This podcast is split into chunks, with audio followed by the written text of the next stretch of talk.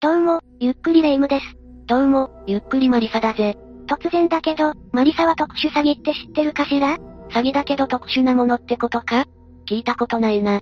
特殊詐欺っていうのは、振り込め詐欺とかのいわゆるオレオレ詐欺とかも含まれてるの。あ、オレオレ詐欺ならわかるぜお年寄りを狙って、孫になりすましてお金を奪い取るっていうあれのことだな。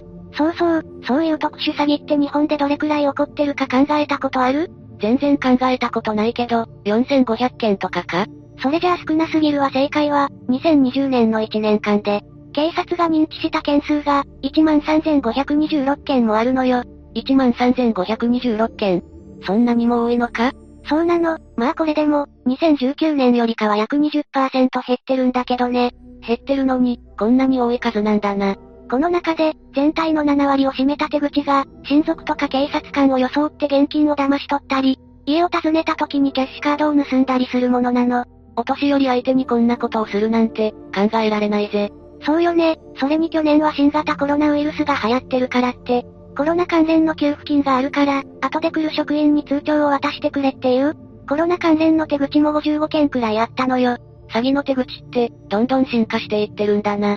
最近だと、どんなものがあるんだ事前に個人情報とか資産状況を電話で探る。予兆電話って手口があって、その後に家に押し入る。アポ電強盗っていうのもあるの。なんだそれもう少し詳しく教えてくれないかそれじゃあ今回は、実際にアポ電強盗をしに入ってあろうことか殺人まで犯した、アポ電強盗殺人事件について紹介していくわ。それでは、ゆっくりしていってね。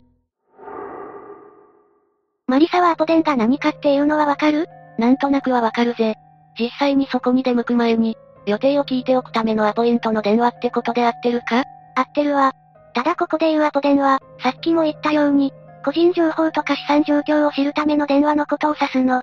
だけど、電話でそんなこと聞いて、教えてくれる人がいるのかアポ電強盗っていうのは、その時に資産がどれくらいあるのかわからなくても、強引に強盗に入ることもあるみたいなの。実際、今回の事件はそれに当たってたと思うしね。どんな内容の事件だったんだ2019年2月28日の午前11時頃、東京都江東区にあるマンションの一室に、宅配業者を装った3人組の男たちが侵入してきたの。宅配業者を装ってたから、白昼堂々とできたってわけだな。そうなのよここに住んでたのは当時80歳の加藤邦子さんで、男たちは侵入してきてすぐに加藤さんの手足を強引に拘束したの。そんなの力で勝てるわけないよな。しかも拘束した後に、一人の男が首を圧迫して、身動きが取れないようにしてたの。首まで圧迫する必要なんてないだろ。その状態で、残りの二人が金品を探すんだけど見つけられなかったわ。それで、結局何も見つけられないまま、証拠隠滅のためにインターフォンを奪って、加藤さんの家を出て逃げたの。家からは、金品は何も盗まれなかったんだな。だけど、加藤さんは亡くなってるんだよな。そうなの。加藤さんは口を粘着テープで塞がれたままの状態で三人組が逃げたから、そのまま放置されて亡くなったの。嘘。その後いつ見つかったんだその日の午後に、加藤さんのケアマネージャーをしていた女性が家に入ったら、拘束された状態で倒れてる加藤さんを見つけて、事件が発覚したの。そうだったんだな。こんなこと言うのはおかしいかもしれないけど、すぐ見つけてもらえてよかったぜ。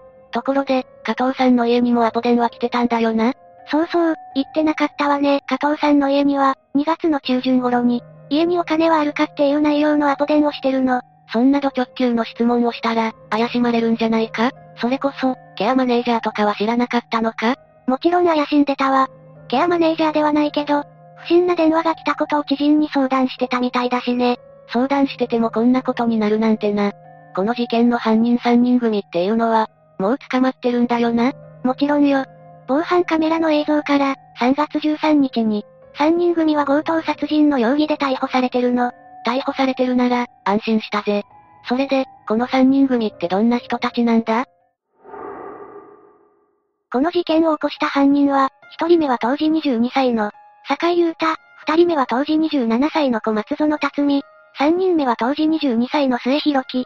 この3人組の正体は、SNS を通じた闇バイトで集まった犯罪集団の一員だったの。 ?SNS って、使い方を考えないといけないな。本当その通りよね。この3人について簡単に説明するわ。ああ、頼むぜ。一人目の坂井優太に関しては、顔写真とかはもちろん公開されてるけど、それ以外には情報がないの。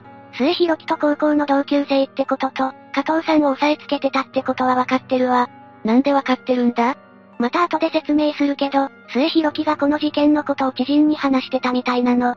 その時に、坂井優太が動かなくなっちゃったって言ってたってことも言ってたからね。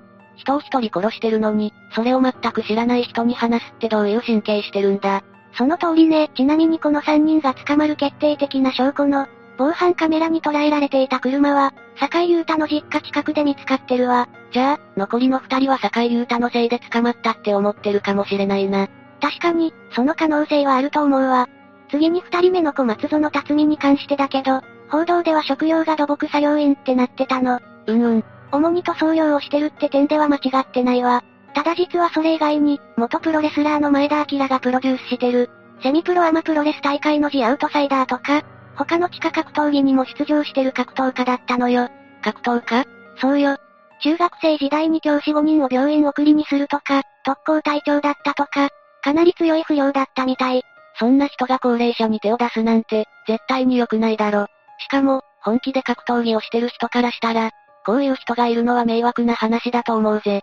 実際、ネット上ではそういう話も上がってたの。最後に3人目の末広樹に関しては、いろんな情報があるわ。坂井優太の話の時点で神経を疑ったけど、それ以上の話があるのか結構あるわ。この3人の中で一番情報があるのが、末広樹だからね。そんなに、ネタにされるようなことがあるんだな。末広樹は、2011年の5月に父親が交通事故で亡くなってるの。このことで、家族には保険金とか賠償金で1億円が支払われてて、そのお金を牛耳って好き放題遊んでたみたいよ。父親が亡くなってるのに、なんてことしてるんだ。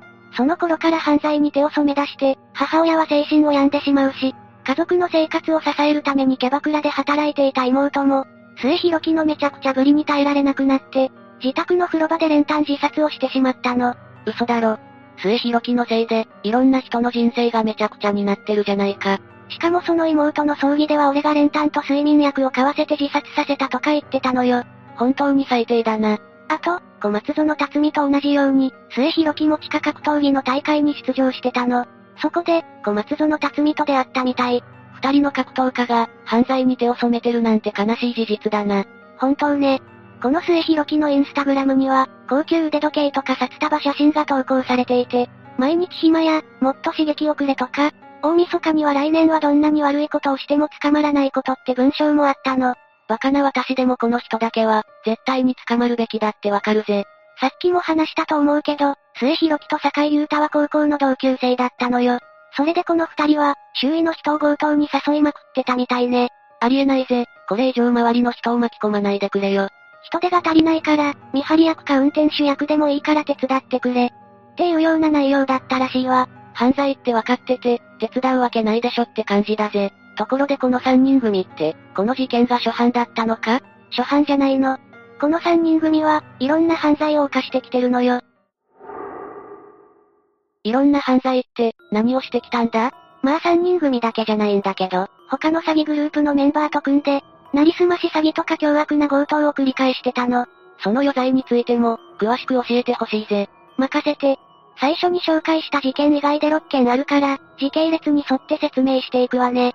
え、この人たち全部で7件もこんなことしてるのか本当になんでこんなことするんだ。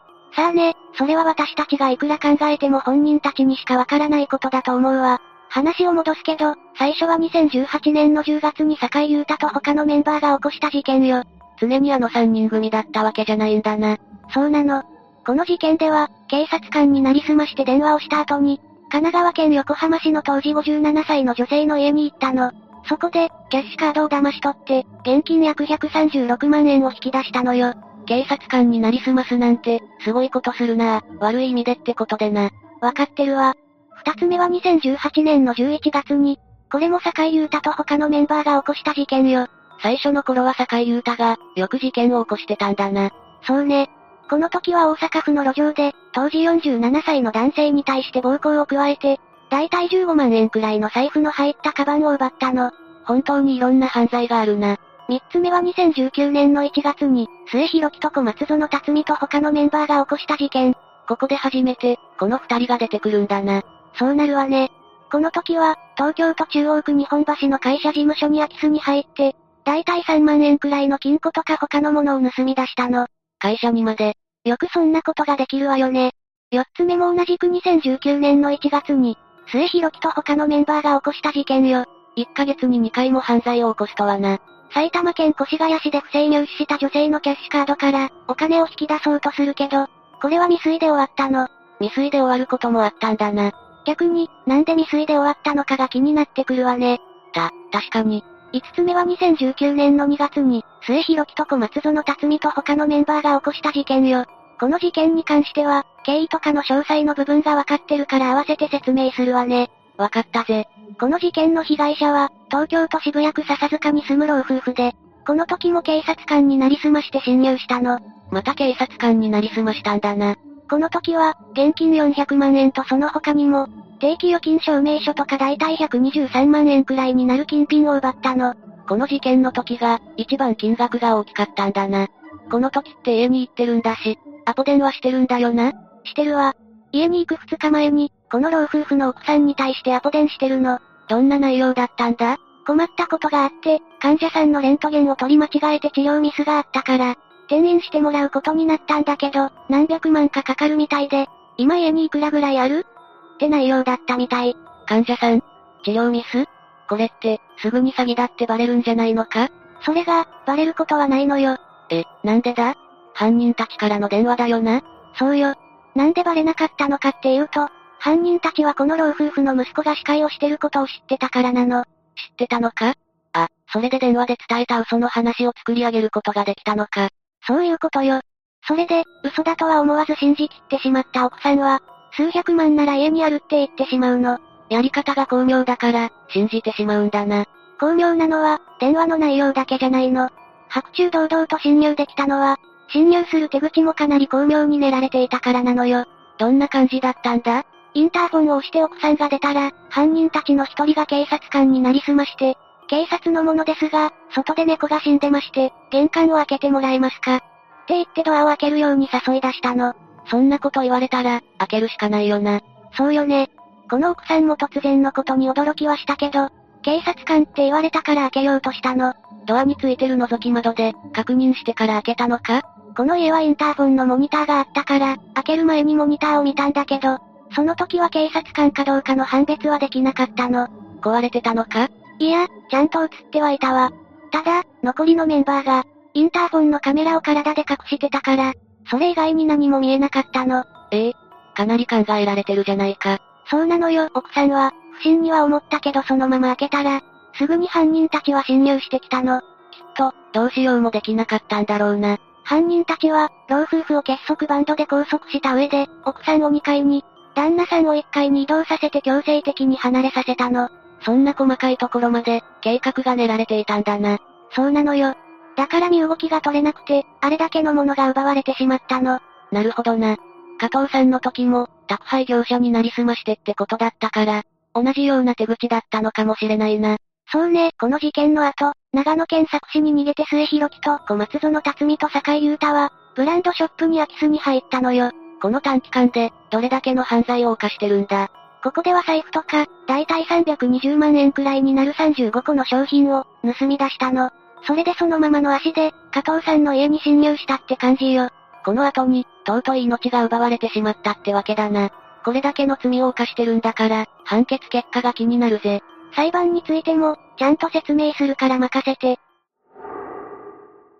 この事件の裁判の争点は加藤さんの死因。つまりこの3人に殺害の意思があったのかっていうところだったの。意思があろうがなかろうが、人の命を奪ってることに変わりはないぜ。そうなんだけど、加藤さんの死因がどうだったかによって、無期懲役か有期刑かが決まるのよ。そ、そうなのか。それで、検察側は首を圧迫させたことによる窒息死で、殺意があったとみなして無期懲役を求刑したわ。それが正しいよな。だけど弁護側は、犯人たちが加藤さんを拘束したことによるストレスで、慢性心不全の持病が悪化して死亡したとみなして、懲役22年から26年の有期刑を求刑したの。有期刑だったら、また同じことを繰り返すかもしれないじゃないか。それで、結果はどうなったんだ2021年3月9日に東京地裁は、被害者の首に目立った内出血が見当たらなくて、圧迫したかの判断ができないため、慢性心不全で亡くなった可能性が高いって判断をしたのよ。え、じゃあ、この3人組は有機系になったってことかそうなのよ。この3人組が強盗に入った時に、加藤さんを殺害するかもしれないっていうリスクを想像するのは難しかったって言ってるわ。なんだよそれ。笹塚の家に強盗に入った時も、拘束はしてるものの障害を与えていないっていう点と、全部の犯罪で奪った金額の取り分を多くもらってる。上位者がいたっていう点も考えて有機刑にしたとのことよ。正直考えられないぜ。